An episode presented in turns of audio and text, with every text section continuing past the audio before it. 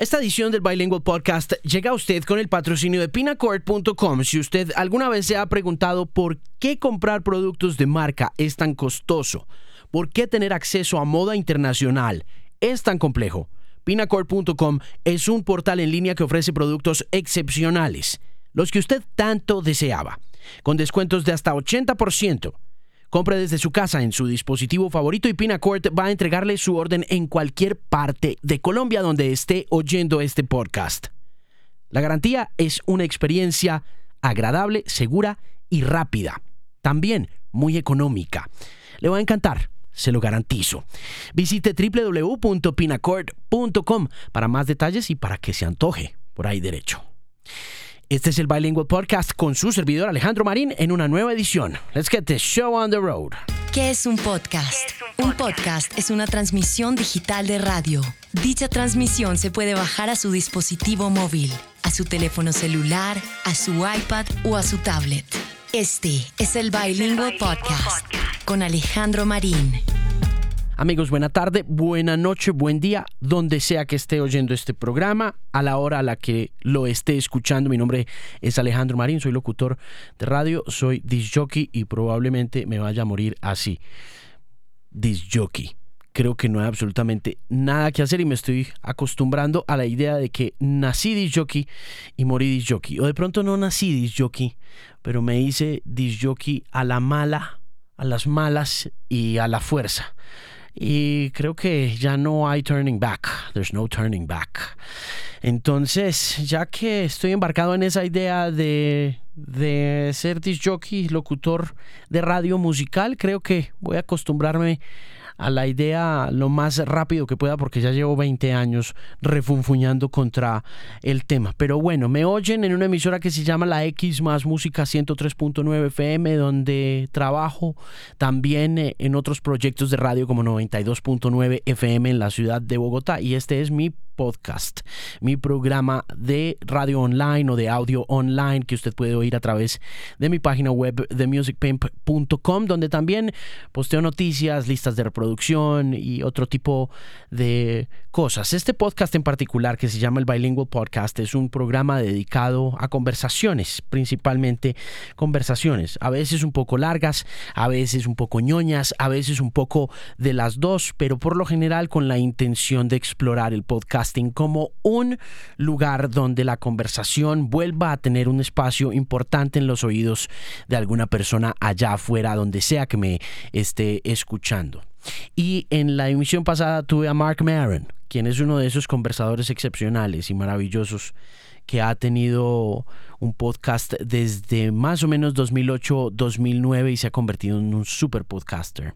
Y mi invitado del día de hoy o de la noche de hoy o de la mañana de hoy, donde sea que me esté oyendo, es otro emprendedor que también es melómano. Se llama Tyler Barstow y es un hombre bastante joven, tiene 29 años y recientemente conversé con él en eh, sus oficinas en los Estados Unidos, donde desde el año 2013 está trabajando con dos amigos en un club de música.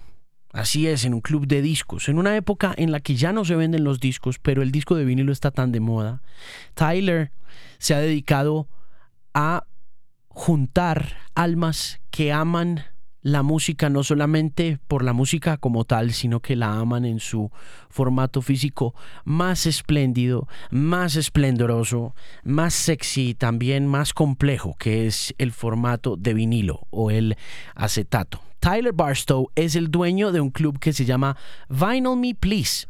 Y como les decía, es un club que se fundó en 2013 y comenzó con 12 usuarios a quienes ellos empezaron a enviarles discos que consideraban debían tener en sus colecciones en un momento en el que el auge del vinilo estaba apenas haciéndose sentir en las corrientes comerciales o en el mainstream como se dice en inglés esa palabra puntual.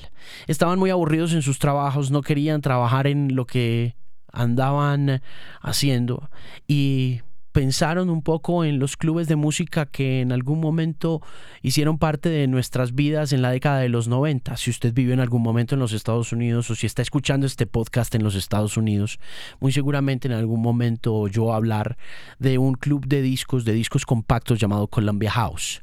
El disco, el club de discos compactos Columbia House se dedicaba a eso, a enviarle a uno un disco recomendado cada mes y la promoción original era que le mandaban a uno 12 discos por valor de un dólar y 30 centavos. Y así lo tenían a uno tres años vendiéndole discos, a veces al doble o al triple de lo que costaban en las tiendas de discos, pero pues llegaba a la casa, llegaba con una revistica, con un catálogo, con un montón de eh, discos que uno quería tener también. Entonces uno podía devolver el eh, catálogo con una ordencita con varios discos que llegaban a la casa. Y bueno, en eh, temas de correspondencia en Estados Unidos era bastante emocionante siempre recibir un disco en el correo, de manera que Tyler y sus compañeros decidieron emular un poco esa idea del Columbia House Music Club, pero adaptarla al mundo de los vinilos también con la ayuda de un amigo que tenía una arroba en Twitter que estaba conectada a un blog donde recomendaba un vinilo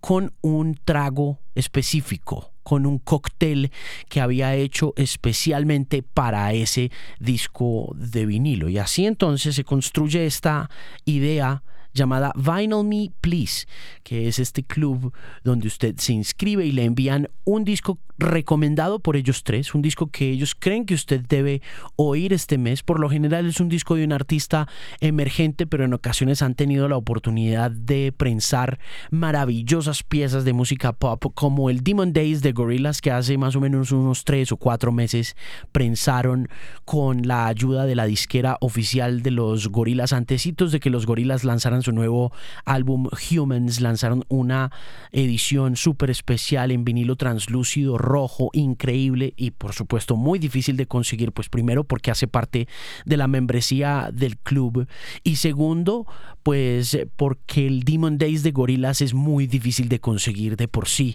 en vinilo, de manera que así como logran convencer a algunos artistas muy importantes del mainstream a que les presten los derechos para prensar estos vinilos exclusivos para los integrantes de este club. También están muy pendientes y son muy amigos de artistas emergentes y de bandas independientes con las que hablan o con los que hablan y terminan llegando a un acuerdo para enviarle cada mes a los integrantes de este club ese disco, como ha pasado, por ejemplo, recientemente con un muchacho de Estados Unidos llamado Kevin Morby, a quien le prensaron un maravilloso álbum llamado City Music. Morby es un artista bien pequeño, pero ellos creen en él.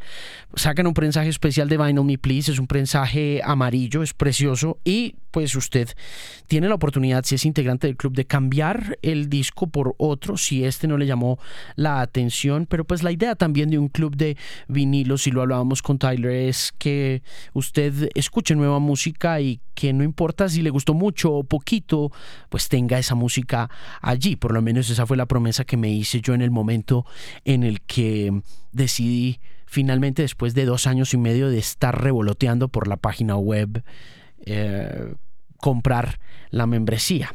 Tyler es bien joven, tiene 29 años. Actualmente el club entonces lleva cuatro años funcionando. Ya tienen 26 mil abonados en el club en diferentes partes del mundo. En América Latina no están en estos momentos y nos va a contar Tyler por qué, pero sigue siendo una idea fascinante esta del club de los vinilos. Es también un poeta increíble, escribe unas líneas especiales y las manda también como un regalo en cada una de las parcelas o en cada uno de los paquetes que vienen con una receta de cóctel para acompañar cada disco de vinilo que se imprime, que se prensa y que se envía a los miembros de Vinyl Me Please y también un poema de Tyler. Dice la revista Forbes o dicen algunos que la empresa o el startup que es Vinyl Me Please está ya evaluada en unos 4 millones de dólares. Esa es una especulación, pero creo que puedo estar muy cerca de la verdad. Y mm, pues están súper de moda y están haciendo un trabajo maravilloso, no solamente de venta de discos, no solamente de venta de vinilos, sino también de promoción y de marketing, que creo que vale mucho la pena mirar si usted primero es músico, o si tiene un sello discográfico o si trabaja mercadeo de marcas personales o de marcas musicales o incluso si tiene un blog o si tiene una compañía cualquiera, estos muchachos están haciendo una tarea excepcional porque su mercadeo está súper bonito desde el empaque, desde el paquete, desde la forma como han encontrado a este socio para que les haga el cóctel hasta la forma como hacen su social media en Instagram, como lo hacen en Internet, como su página web alcanza a tener entre 800 mil y un millón de visitas únicas solamente por entrar a mirar qué hay en Vinyl Me Please cada mes, por el podcast que también tienen y al que usted se puede suscribir a través de iTunes Podcast. En fin, la historia es fascinante y mi invitado también. Aquí está entonces en esta edición de Bilingual Podcast, Tyler Barstow, el fundador de Vinyl Me Please.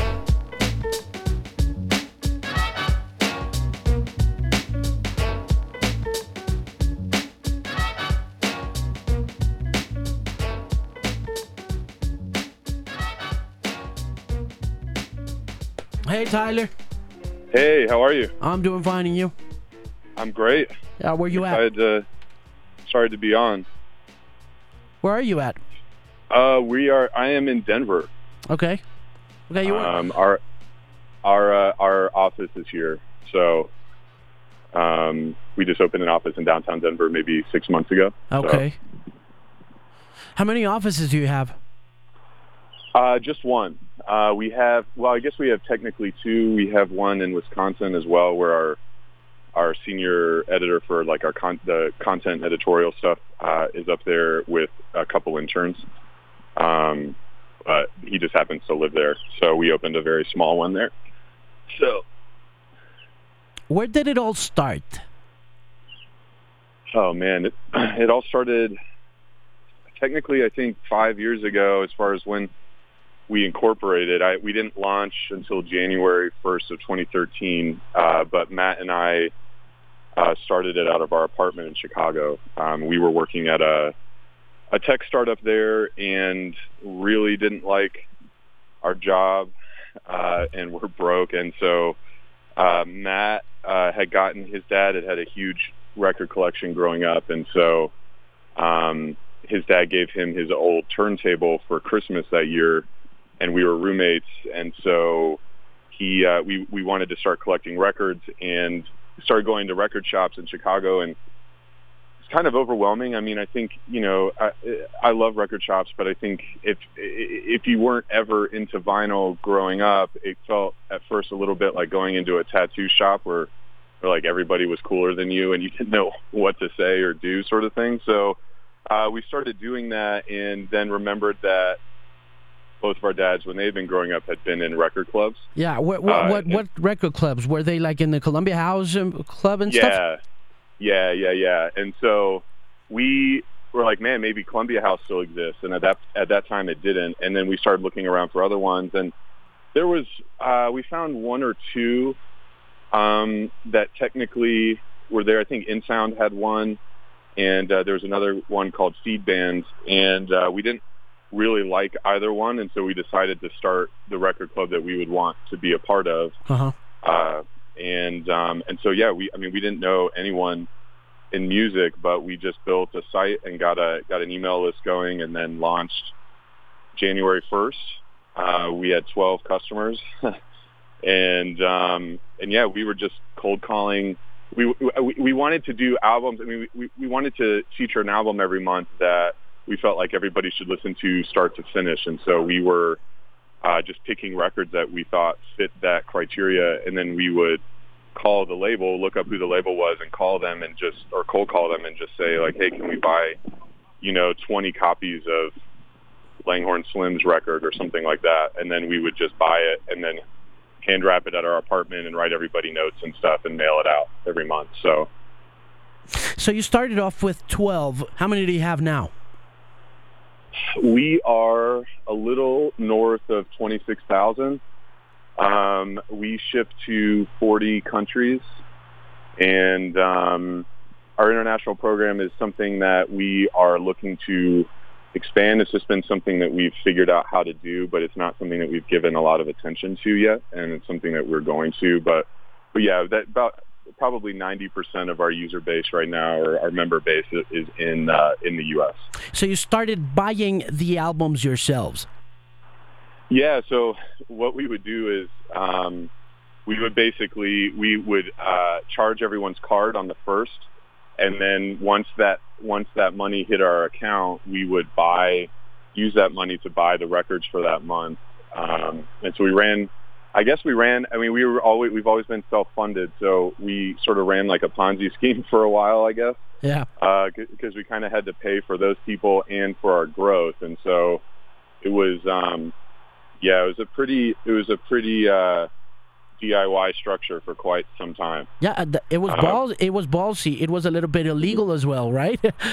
yeah. Well, no. So it, so some some clubs did run into that. Um, but we so we were always going right we were always going through the label. So we always had label and artist support. So we were um, we were basically um, everybody was getting paid that needed to get paid. Um, and so we were uh, we were okay. But there were a couple other clubs that early on were getting cease and desist stuff from labels because of that. Wow. Um, so yeah it was a it was a wild time it was kind of it wasn't it wasn't really like the Wild West, but nobody really knew what vinyl was going to be or what what a struct how a structure like this fit into it. So it was kind of we kind of just figured it out along the way. And this was back in one year. In what year?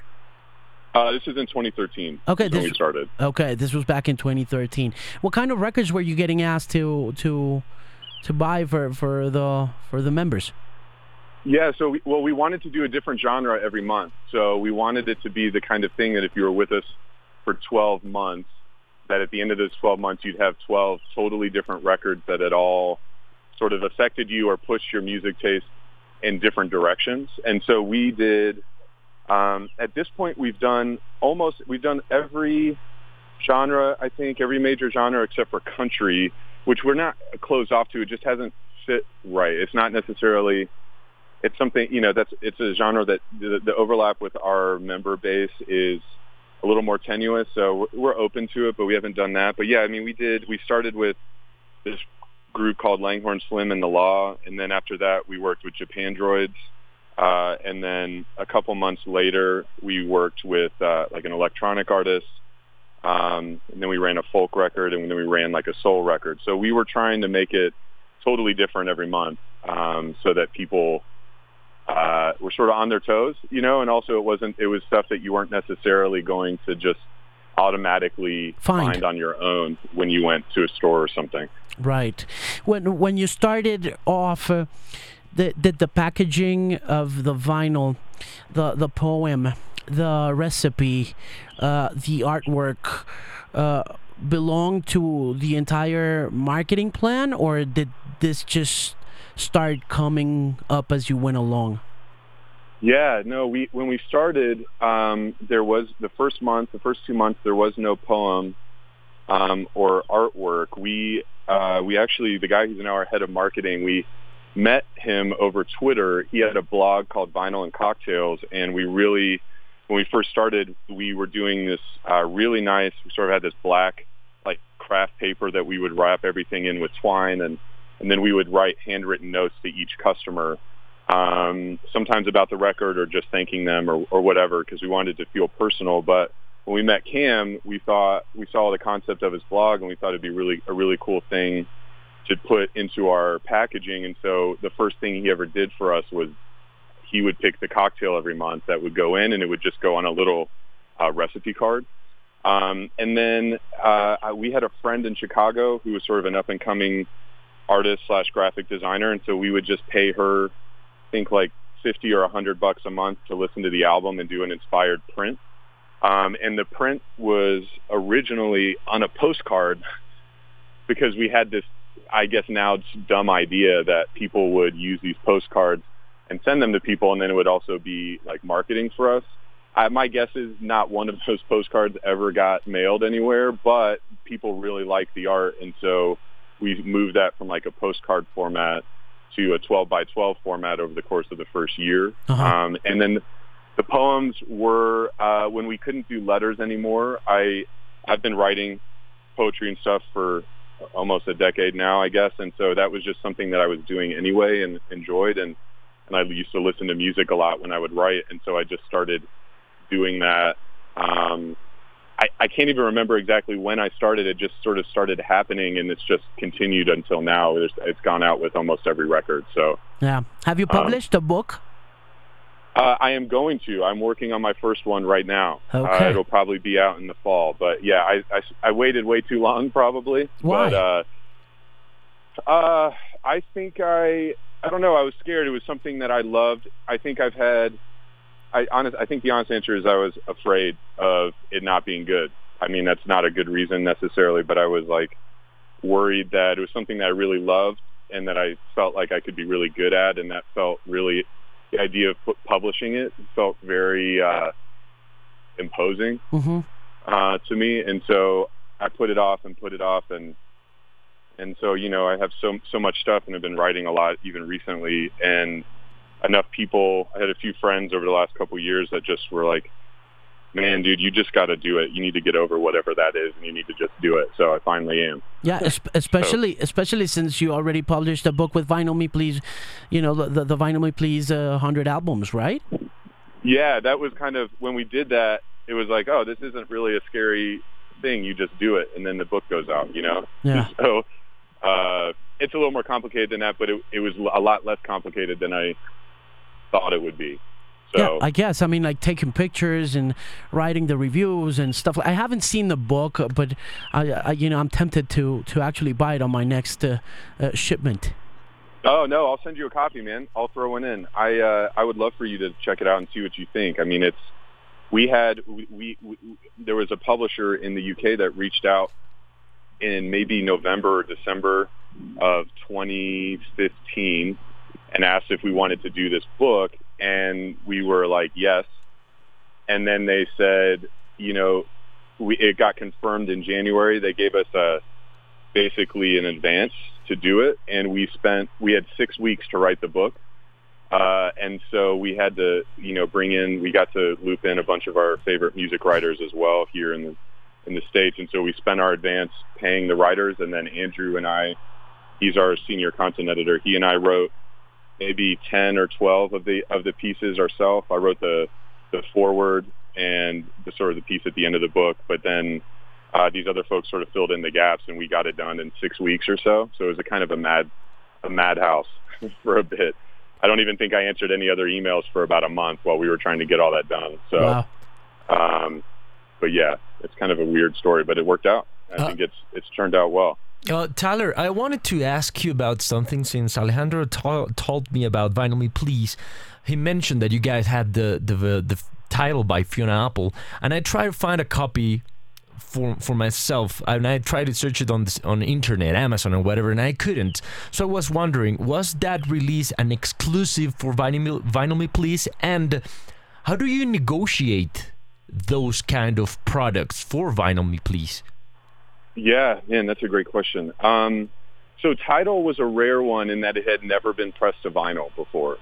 Uh, I don't know how that's possible or why. I think part of it was that when it came out, it, I think vinyl was not nearly as big, uh, and uh, it had kind of, you know, CDs and other things had sort of replaced vinyl uh, here as a thing that most artists do. Like now, vinyl is a no-brainer here for most bands to, to, to have a part of their release schedule or sort of offering, but then I think it, it wasn't nearly as much. And so that project, um, you know, as we've grown, uh, you know, th- a lot of labels, it took a really long time, but we got, we got in uh, really relationally, we're, we're very close with all the, a lot of labels and a lot of artists. And so it just took time to build up a rapport. So like we worked with, um, as an example of what I mean, you know, we worked with Wilco a couple years ago on their first album, uh, AM, and uh, and then that went really well. And then so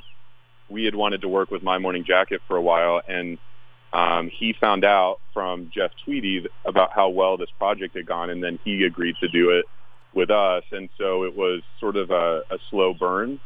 Um, but I mean, you know, we've been in talks with Fiona Apple's camp for two years. Before that happened, it was the same was same with Gorillaz. Um, those some of those bigger band projects or bigger group projects take a lot longer. Sometimes they don't. Sometimes it's just a couple phone calls and and everything's sort of moving in the right direction. But sometimes, and and that has a lot to do with you know the the artist relationship with their label. You never know what that's like at this point, or who owns the rights to what, and so on. And so it can be kind of complicated under the hood. And so that just took a while to sort to sort through and figure out what the album was going to be and when it was going to when we were going to press it. And, and we really wanted to do that one because we love it and we think it's a classic but also it had never been on vinyl. And so that was like a cool uh, that was another cool element to being able to do that.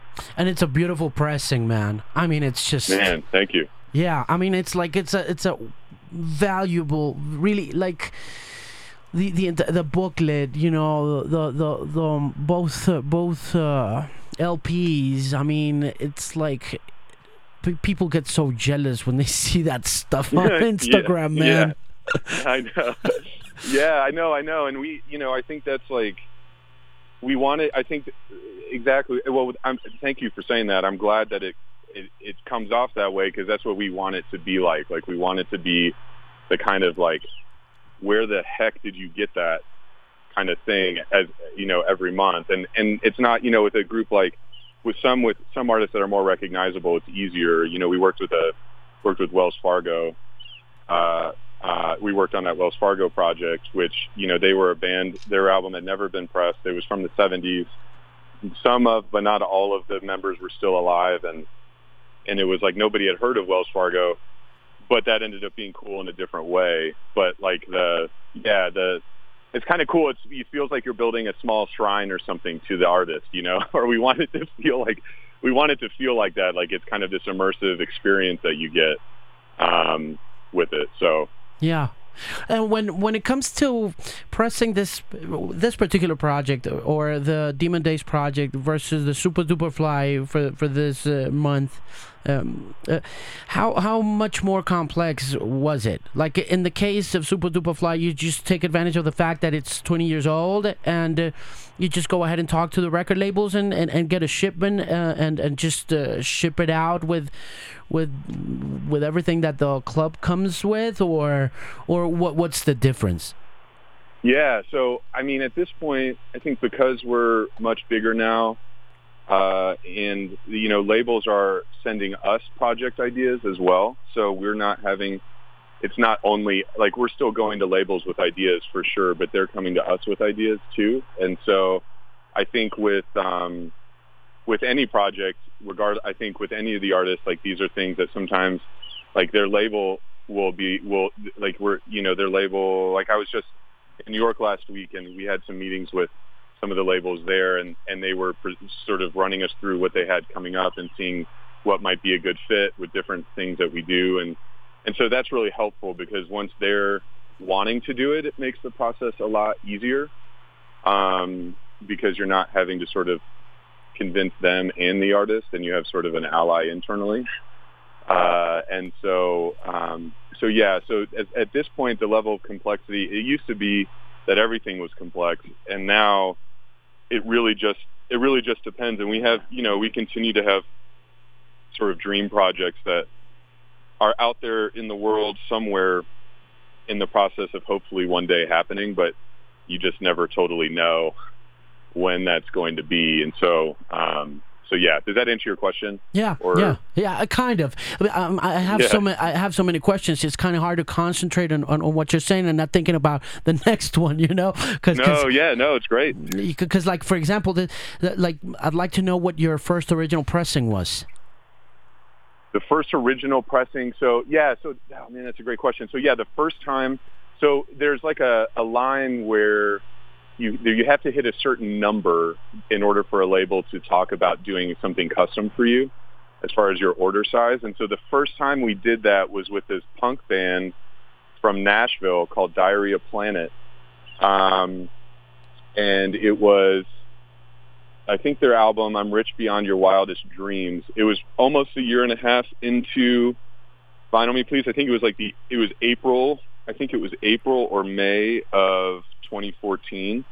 Uh, and that was the first one that was like you could only get that from us.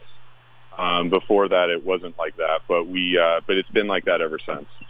Um, yeah, I mean, um, when when the, when when you released um, Odelay, did Beck uh, say anything? Um, no, so there's uh, there's so I think Beck and Black Sabbath are man as far so we we always get artists sign off. So every, they Beck knew about it and was excited about it. But I think sometimes there's a certain level of artist where they have so much stuff going on and they're so so big that like getting them in like we weren't going to be able to get Beck in to do an interview at that point. He was like too busy. And like the Black Sabbath guys you know they don't need to do any more interviews anymore uh and don't don't really want to. So um, so, but in general, we've always like we've never done a project that didn't have artists sign off. I mean, I remember we worked with a group in 2014 um, where, as a part of our project with them, we paid. I think it was maybe five grand or something. We paid to do a music video for them because we were. It was their new album, Uh-huh. and we got the whole. You know, everything got signed off on. We got the whole thing done and then the finished project like the artist just wasn't totally she they only liked it maybe 80% or 90% which is you know it's fine. I mean we had signed off on everything. Everybody knew what we were shooting but when it got done they just didn't like it so we never released it. So Yeah.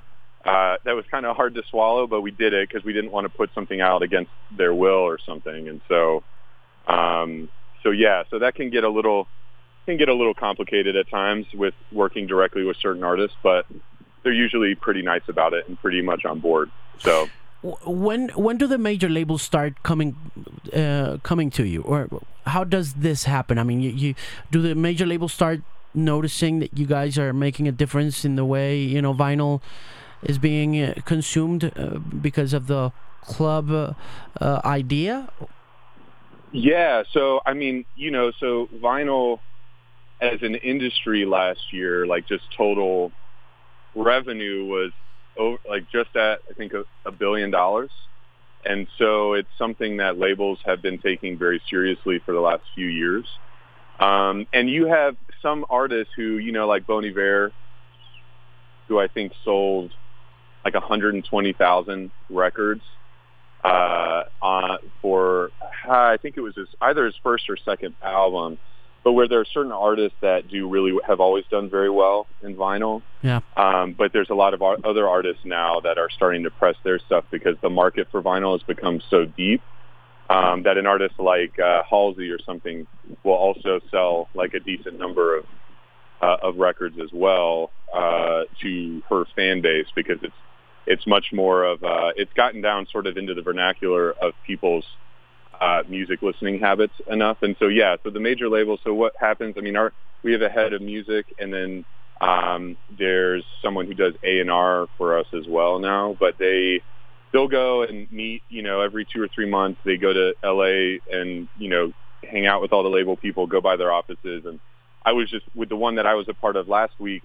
It's like they they'll come and tell us like, here's what our release schedule is for the next 12 months and they'll send us some music as soon as we have it. So we tend to hear music before anybody else does just because the production timelines on projects with us is longer. And so it's something that you need to get moving a lot faster. And, and, and one, one interesting thing that labels are adjusting to now is that um, it's how long it takes. So, you know, if they get, sometimes there's band, there are bands who will hit us up and be like, hey, we want to do an exclusive for your store or something and our album's out next month and it's like there's no way really to get that done in time Yeah. uh, and so they're having to plan further and further out in advance in order to like have the record ready to go once the digital drops and all this other stuff so So basically, do you, do you buy the albums from the major labels when it comes to these major label releases?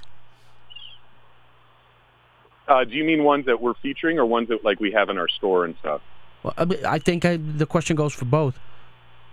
Yeah, so we do so every month. So for our features, we press.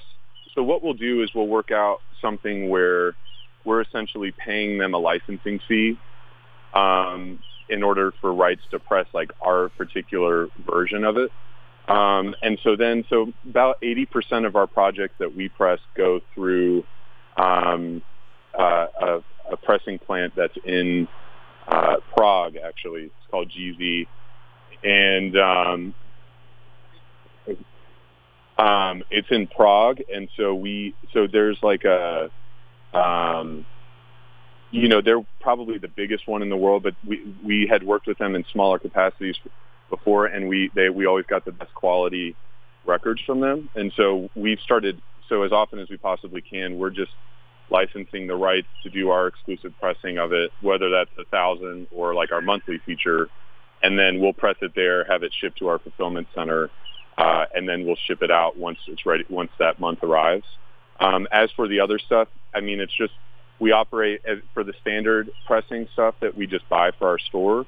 Um, so, so sorry, that's a little confusing. So for so we have our m- monthly feature, and then in our member store, we've got somewhere between five and eight exclusives that we're doing as well that um, are exclusive to us, but the runs are smaller. So like when we worked with Young Thug uh, on Barter Six, I think we did 2,000 copies of that, Mm-hmm. um, and uh, and so that was something that was exclusive to us, and but just was released one month in our store or something. Yeah. And so then we, then we also have maybe 15 to 20 like standard releases that we put in there as well, the stuff that we're excited about, old or new. And so those are things in that capacity we operate a lot more in the same way that like a record store does where we're buying from catalogs and so the labels just circulate that stuff.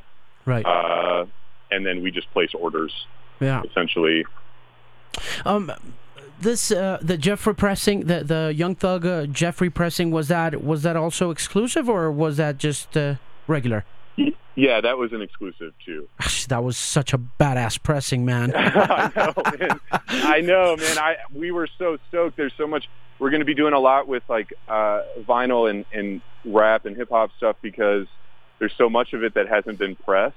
yeah. Um, and it's getting even more so that way because a lot of artists, because they don't want things to leak and whatever, they'll turn in their music like the night before it's re- being released or a couple hours before it's being released. And so the label doesn't even have the music until then. And so there's no way for them to press. And so, yeah, the Young Thug stuff, that took a long time. But when now that we have figured that out, we love him. And we're, we like, I, I'm a huge fan of his. And it was one of those like kind of fanboy moments once we got the green light to do that because Yeah. it's just you know it's just like you kind of freak out a little bit Yeah, man. uh, so man i'm glad you like that though yeah that's that pressing was really cool Yeah, that's one. You know, it, it took me about I don't know. I think it's making a decision on a on a on a record club is hard. Mhm. You know, especially if you're not in the U.S. and if you guys don't ship to the place where you're in, where you gotta think about, well, how am I gonna get this product to me? Yeah, you, yeah, you, yeah, yeah. You kind of give it some thought in the whole thing. So, but so I saw those releases pass, you know, pass me by. You know, like I saw, I saw the Young Thug and I saw the Odelay by Beck and stuff, and then I finally said, "Oh man, I'm just." Uh, you know, I'm just gonna go for it, and uh, and I decided to go for it right when you guys uh, were doing. This was uh, when you did Tidal, exactly when you did Tidal. Now I got the Kevin Morby one, and uh, I, I wanted to ask you about that one, about Kevin Morby. Um, Mhm. Why'd you pick him? Why'd you pick him? uh and so w- we were we've been a big fan of his for a while i thought singing saw was really brilliant and we all did and and it was something where I think that we had almost worked with him on Singing Saw, but the timing didn't work out. And we had sort of kept that in the back of our minds that, hey, we basically told them like the next time he's, he has an album coming out, let us know, please, like as soon as you can. And, uh, and then we got the music for it way in advance. And we just thought like city music was, I mean, Singing Saw was such an, was such an amazing record and it was much more of like a very polished sort of studio record where you know ma- he brought in a bunch of really talented studio musicians and and made this very like incredible thing that was going to put him on the map I think in a much bigger way than he had been. And and that ended up and that happened. I mean he sort of got a, a, a new wave of he sort of reached I think another level in his career because of that album. And then um, because it came out and got like best new music on Pitchfork and all sorts of stuff. And then when we heard City Music, it was a, it was a little more raw, and both production wise and like and lyrically, and it felt like the right project for us. It felt really in line with um, the types of projects that we try to put out, especially in that genre. And so um, we just felt like, man, this is going to be a really important record, and I think it'll be a really, it'll kind of blow a lot of people away, even if they haven't heard of him before. And there's enough tie-ins there, you know. I mean, it's like you could, on the one hand, kind of make an argument that Kevin Mar- Kevin Morby is like a really good entry point for anybody under 30 who wants to get into Bob Dylan Yeah. you know, or something like he kind of bridges a really interesting gap for folks who, because like Dylan, for instance, is a really scary artist to get into because he has what feels like a thousand records True. and you have no idea where to start. But I think um, Kevin Morby was felt like sort of he was uh, at the head of uh, he was a, a major part of a wave of that kind of new music, that kind of music coming back around into sort of the music uh, scene discussion. Yeah. Uh, and so we it just a lot of different things sort of clicked hmm um, on that, and then the timing worked out really, really well. So, um, And the color and the pressing, the color of that pressing. who- How do you pick them? How do you how do you say okay? How are we gonna do this? I mean, and how does the artist get involved in all that? yeah, so usually the artist will be the one who picks the color, Okay. um, and what will will generally happen is we there will be a color palette of maybe I don't know. Sometimes it's not this way, but sometimes it's like we put together, you know, Cam and Cam will put together some ideas and a lot of it will have to do, you know, with like different kinds, like different colors or different combinations of things that we've done recently. Um, so that it's not, it sounds, it's not that this would never happen, but ideally like we wouldn't be sending out two records in a row that were both yellow pressings or something, right? And so we sort of work backwards from there and then sort of send either the artist has an idea that goes really well or uh, we just send them some options and they pick from that to sort of make it easier for them. Um, and uh, and then they sign off on it and the label signs off on it. And I mean, at this point, it's like you can do a lot of really, really cool, a lot of really cool stuff with vinyl as far as the pressing and the different uh, sort of styles that you can do that in. And so there's a lot, the vocabulary for that, for doing that has gotten a lot richer and um, is, a, is much more guaranteed to be pulled off well, even than it was maybe four years ago. so, um, so yeah. What's the biggest uh, title you've sold? Uh, Demon Days by Gorillaz. Okay. We Is- sold through, we sold through probably, we sold out in 10 hours. Um, I mean, it was a beautiful so- pressing. I mean, it was it was impossible not to sell out to that one. You know. hmm Well, and it hadn't been out. I mean, it had been pressed one time, I know. I think, and so it was like the Gorillaz has such a rabid fan base, and it's so huge that, like, yeah. I mean, we thought that it would be big. I don't know that we even we hoped that that's what would happen, but you never really know until until it's actually out there in the world and stuff. But yeah, people just sort of lost their minds, and it was cool for me. I mean, I remember kind of being a kid and listening to Gorillaz and listening to that album, and it was just like, man, this is it's ama- It's awesome to push this back out into the world in a cool way ten years later.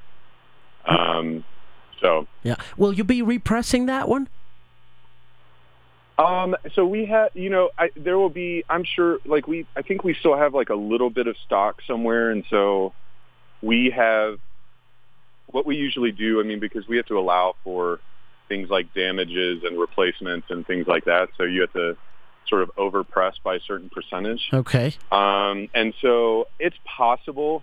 I mean, it's definitely possible at some point in the future that we will go back through the ones like some of the p- titles that people have loved like the most and maybe go back and press a, a little bit more. I mean, you know, like this year we're working on for the first time working on like a different kind of packaging so that people can go and buy like the whole previous year from Vinyl Me Please as a Christmas present. Oh wow. Um, and so when when we get if that goes through this year and if not maybe next year, then we'll be going back and repressing some of the stuff that we're sold out of. Um, and I can imagine too. I mean, there's groups, there's there's artists that we worked with early on that we've sold out. We've sold out of you know, if you, what feels like a hundred years ago. That we I could see us definitely going back and like working with them again Uh-huh. to keep to keep restocking like our archives, so that folks who come in and they want you know the evenings record or the Sylvan Esso record or whatever from 2014 that they can go back and get that uh, from us again in a in a way that like because I, I think it's at this point I, it, I like the idea you know of like you only get the thing if you're with us at that time um, but there's also you know it's a it's a it's it's a sensitive balance to walk where you also want people who are joining later to also be able to go back and get some of the cool stuff they missed out on so we're sort of sorting that out um, see, Yeah. Um. How many? How many? Um, how many swaps do you have a month average? Oh man, I don't know. That's a good question. We, I mean, we typically have. It sort of it, it fluctuates quite a bit, like month to month. Right. But we have. I would say that we have somewhere between like 500 and a, and like a couple thousand. Because that's a Um, promise I made myself. You know, the first promise I made my to myself when I when I bought the membership was, I'm never swapping. I'm, Yes. I'm never gonna swap because I really want to know what these guys are up to. You know, I, I I really trust these guys in terms of taste and style, and uh, you know, it, it, it, I've only been there for three months, and so far so good. Man, well, I'm glad you and I are very similar. I think if I were a Vinyl Me Please member uh, and not a part of the company, then I would do the same. Um, Yeah. but we wa- we wanted you know there's a lot of people who find us for a lot of reasons and so I want we wanted the, the unlimited swap program it took us a long time to uh, we've been thinking about that idea for a while um, but it was something where we really wanted to try and build a core membership of folks like you and like us who were just like we're just on board and then we knew at some point that there was going to be a, a group that like really loved the club but wasn't necessarily as uh Passionate. uh, like, I don't know, like uh, yeah, like and maybe like musically open-minded who Right. wanted to wanted to have a little more choice, and so that was kind of our first step towards offering something like that to them, um, so that they could stick around in good conscience. So how do you pick uh, the album? I mean, how many of you guys are, sit down in a committee and say, okay, what do you guys have? How does that work? Yeah, that's a great question. Well, it's a little different. So we're planned out to the end of the year. I mean, we plan out pretty quickly or pretty far in advance. Uh, and so just to make sure everything's sort of locked and loaded way ahead of time. Um, but we, so, so there are months that are obvious that we don't have to spend a lot of time. So like we worked with, a while ago, we worked with Stones Throw on that Madvillain record. Yeah. Uh, and then right after we literally, I think it was like still in September, they hit us up. That one was already all ready to go, and they hit us up and were like, "Hey, would you guys ever want to do something with J Dilla?" And that was like an immediate yes. That's not anything that anybody needs to like ponder at all. But uh, but then there's a lot of other times where you know we would have um, a month where when it's not so obvious, then there's Cam and Cam and Alex. Uh, they they tend to, and all of us can submit ideas. Like I do that pretty regularly, and and whatever because we have a lot more options now. So you can turn in it, you can submit an album idea to them that might not be for a feature, but might be for a store exclusive. But but where basically they have a running list of possibilities for months that they're planning, and so Cam will be like, "Hey guys, you know, now at this point, it's basically it's to the it's to most of the team, if not the whole team, of like, hey, we're gonna um, here are some of the options that uh, we have for let's say January of next year, and so then he we have this. Uh, it's funny he put together this kind of elaborate uh, Excel sheet that where you go in and you rate, you listen to all of them, and then you put in different, you rate different categories of the album, and then it calculates like a, a raw score at the end. And so he'll have everybody listen to the albums and then turn in their scorecards, and then we'll have a meeting about it. Uh, and sometimes it's everybody. Sometimes there's only four or five or six of us, depending on schedules. But we'll go into a room for a couple hours and sort of hash it out and figure out. We've had in the old days, we've had some pretty big arguments over it. Yeah. I think we had somebody threaten to leave the company one time, uh, but um, but those days are are behind us. I think. I think we we have a much like we have a, a much more structured approach to it than just drinking beer and arguing about it in the house. And so, uh, and so now it's like a, it's a little smoother process, but it still comes down to there's still times where there's sort of like a it, we're sort of at an impasse for a bit, and then so it's not always decided right away. But but yeah, I mean it's it's definitely there's a lot of different voices included in that conversation, and we look at a lot of different aspects of an album now to figure out why exactly we think that one in particular is a good fit. So so yeah, we've had we've grown up a little bit in how that structure how that's structured, but it has the same heart to it, which is which is good. Um, so yeah, so yeah, yeah, that's pretty cool, man. Everything you guys are doing is looks looks you know like a like a music fan's dream. You know, it's incredible. Man, thank you so much. Seriously, that's yeah. awesome. How's the podcast going? It's good. It's kind of a new property for us, but it's going well. I mean, it's grown pretty well. Um, you know, we're not huge at all, uh, but we're, you know, we're, we're, I think this month we'll do like 20,000 downloads on it, which is good. I, it's a nice, like, it's growing at least. And I, we've got a producer now, um, here in Denver in a studio that we go, to, that we do all the shows out of. I'm actually doing one, um, in a few hours on the, uh, new, uh, Masa record, uh, and the new, uh, Nine Inch Nails single. But we do, you know, it's going well. I, you know, I've really wanted to, we're getting ready to rebrand it. So it's right now it's just called the Vinyl Me Please podcast. I've been working with our like uh, there's a creative studio here. Well, it's in LA, but that we're partnered with called Yours Truly. And so I've been working with those guys uh, on the new branding and the messaging and stuff for the last couple months. And so we're going to be launching that soon.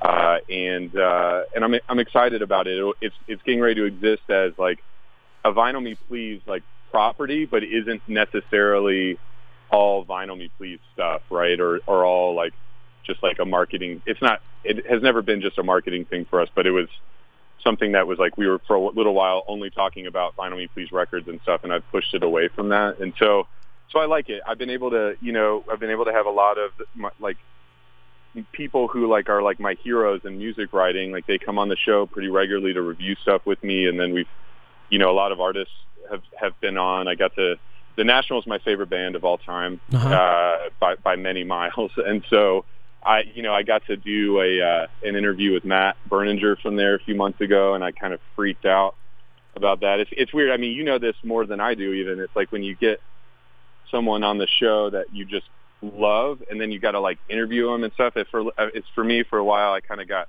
butterflies all the time. You know, that's like, awesome. Yeah, uh, that's always great. Yeah. That's always great. They those guys are coming to the Stereo Picnic, which is our our Coachella down here without the oh. great weather, you know. Uh, but but the but the Nationals coming over in 2018. You should come down, man. Uh, you should come down. I would love to. Yeah, you should come down and you know hang out with us, and we should do business together. You know. yeah, dude, I'd love to, man. No, I would love to do that, dude. I mean, we like. I mean, it was funny you were talking earlier about the, uh, you know, just getting the. Um, the, the international stuff for us is a big deal because if we don't we I I believe that like I mean everybody probably believes this about their own stuff, but I really believe that like we've got a really awesome thing that a lot of people I think would benefit would really get a lot out of and I think one of the issues is it costs so much more money to ship stuff overseas for us. That's true. And it's why like even in uh our head of operations was just in London and it's like he went by I think Rough Trade there, and it's like all the albums there are somewhere between like 18 and 30 something pounds. Uh-huh. Which I mean, you know, if you're buying a 30 pound record, that's obvious. I mean, that's like 50 something bucks or something. And so, because everybody has a problem getting, like, it's really hard to get cheap, like, to be able to offer like affordable records. True. Out, outside of the U.S., it seems, unless they're getting pressed in that country. Like, whatever it is. And so I think for us, we're, we, we really want to uh, continue to build, like partner with folks and build out infrastructure places so that we can do that. And, um, and yeah, man, I, even if it's not that, even if it's something else, I, we, I'd love to, I'd love to come down and hang out with you, hang out with you. It's, it's funny. I, I, I like I looked up kind of your, your guys your guys' show and, and what you guys do, and it's just such a there's like so much overlap with why we do what we do, and I was like, man, it would be so fun to go down and like get drunk and spin records with those guys for a couple of days or something. like, yeah, that would be uh, awesome. Or, or, or us going over there and you know hanging out with you guys. You know, I, one one thing I want to make clear is that you know Colombia doesn't uh, doesn't manufacture vinyl, so it is quite Oh, okay. expensive down here. You know, it's quite expensive, but there is this market. There, there, there is a market, and it's probably much, much uh, smaller than the ones you than than the one you have over there. But I do think that Latin America could be an interesting market, and you know, you could actually sit down with you guys and see what the possibilities are, or act of actually just you know uh, bringing Vinyl Me Please to Latin America, to South America, and shipping to you know places like Paraguay or Uruguay and uh, Yep. Argentina and uh, uh, Chile and uh, you know not only Colombia but but all those other countries. You know, so that I've. I've always had that on my mind.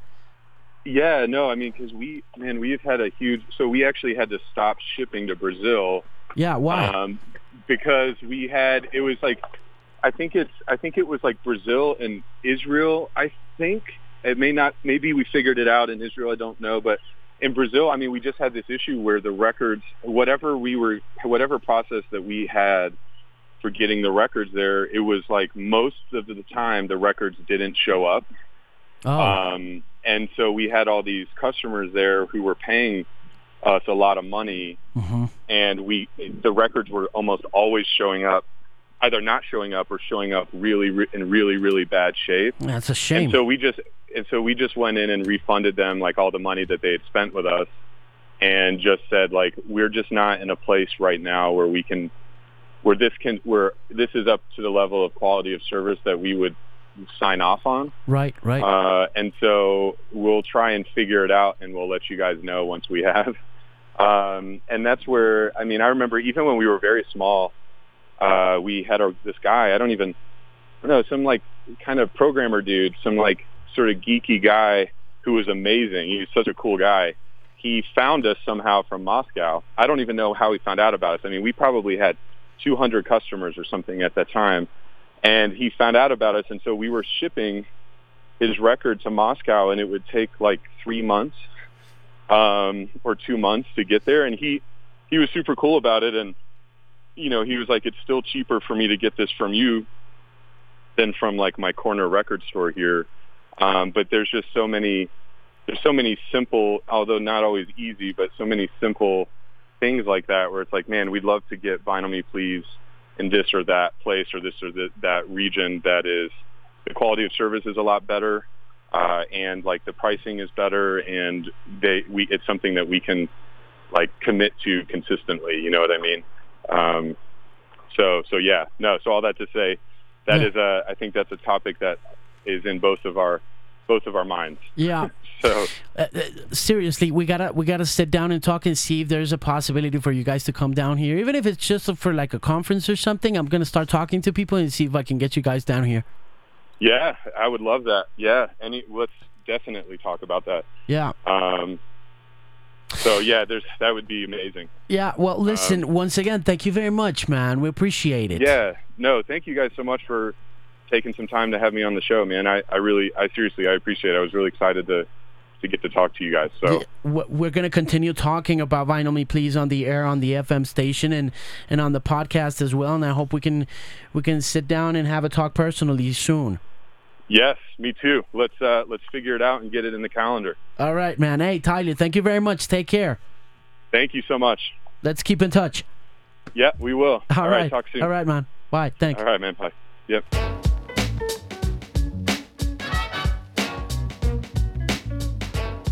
Eso fue todo por esta semana. Gracias por la compañía. Recuerda escribirme si terminó de escuchar esta conversación a alejandromanin.com. Le recibo recomendaciones, le recibo recomendaciones musicales, saludos, etcétera, etcétera. Si no quiere escribirme a través del mail, puede hacerlo también a través del fanpage. Es www.facebook.com slash The Music Pimp. The Music Pimp en Instagram también puede escribirme una notica y decirme, hey, escuché el podcast, bacano. Me encantaría saber de usted. También recuerde que hay una app de podcast que está disponible gratuitamente en ambas aplicaciones, en ambas App Stores. Está en Google y está también en Apple. Está como Pimp by Alejandro Marín. Y en Twitter siempre estoy por ahí de vez en cuando dando lora, dando opiniones en arroba de Music Pimp. Recientemente hay actualizaciones también en Spotify. La lista de nostalgia indie está recientemente actualizada por si la quiere tener ahí. Le gusta la buena música alternativa, la buena música independiente. Se actualizó hace unas horas. Y también la lista del último disc jockey sigue estando por ahí, sigue sonando en mi perfil personal, Alejandro Marín. Muchas gracias de nuevo a Tyler Barstow de Me Please por hacerme compañía en esta ocasión. No olvide suscribirse también a través de iTunes Podcast al podcast, a la transmisión. Muchas gracias por acompañarme y no olvide visitar para todas sus necesidades musicales www.themusicpimp.com. Una voz confiable en la música. Nos estamos oyendo pronto. Chao.